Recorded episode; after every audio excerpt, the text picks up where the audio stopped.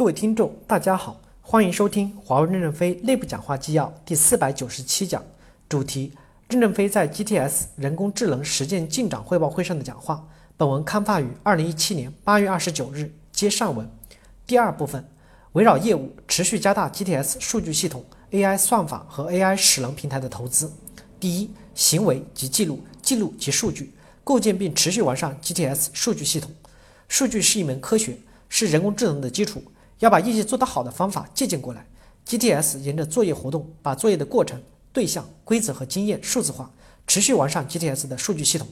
各产品线也要把自己的产品数字化，这是服务数字化的基础。要强化云平台的基础设施建设，丰富单边数据采集工具，给每个员工配个数据采集器。员工在现场作业完后，回到驻地处理一下，一按键就发出去了。数据要以用促建、利用表格、建模等方法输出作业数据。将高质量的作业数据输出作为作业完成的衡量标准，要形成对工程师高质量作业数据输出的牵引，形成指导和模板。第二，算法要服务于业务，算法科学家与熟悉服务场景的工程师紧密配合，在服务客户的战场上提升能力。人工智能应该应用是实践科学，在实践和应用当中迭代式的前进，效果不是一蹴而就的。实践的初期，算法达不到高级工程师的水平，也要坚持使用，以人为主，机器为辅。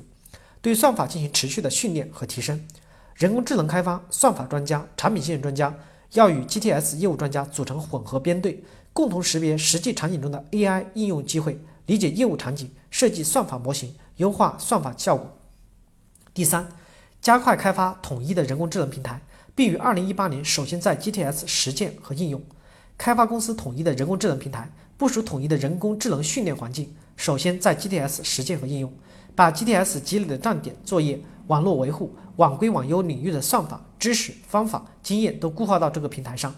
人工智能平台在 GTS 的应用要急用先行，小步快跑，聚焦服务场景，一个个的解决，选择与场景匹配的、相对熟悉的算法，快速的构筑数据处理、模型训练等工程能力，边战斗边优化，并于2018年将平台部署在 GTS 系统上。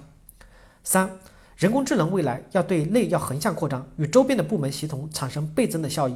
客户界面升级服务内容，在设备和网络的生命周期内创造更大的价值。第一，自动化也是人工智能，改善一个点可能有十几十万个着力点可推广，就有几十万的倍增效益。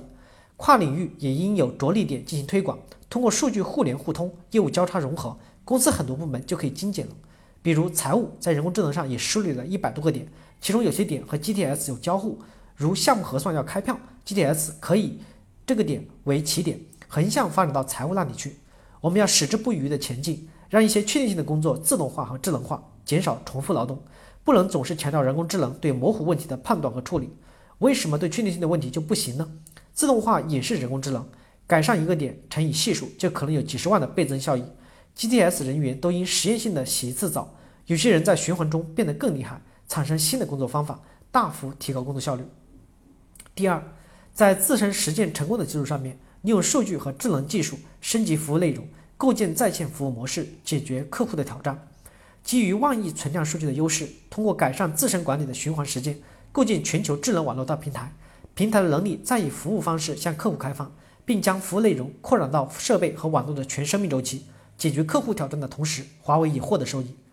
站点的选择能否根据流量预测和动态的变化进行精准的网络规划？几百万台设备也不能一天二十四个小时高速开着。如果能根据流量动态的设定产品耗能耗，是不是就可能极大的提升网络和能源效率？更远的未来，能否将预防预测能力延伸到整个网络，有预见的应对自然灾害、重大事件等带来的挑战？我们抓住这些机会，升级服务内容，就可以利用在线服务等手段，在网络全生命周期持续为客户创造价值。感谢大家的收听，敬请期待下一讲内容。